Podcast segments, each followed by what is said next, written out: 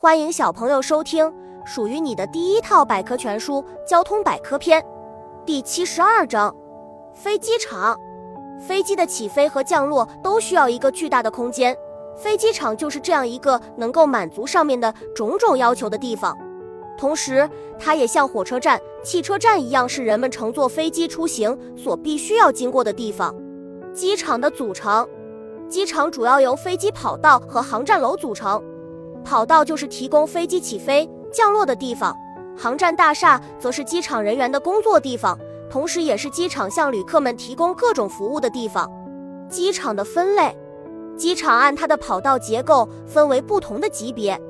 一级或二级机场主要是混凝土、碎石混合性质的跑道，三级机场的跑道是碎石沥青结构，四级机场的跑道则多是戈壁性质。小知识：最早的飞机起降地点一般为圆形草坪。戴高乐机场建于1967年到1974年的法国戴高乐机场是世界最大的机场之一。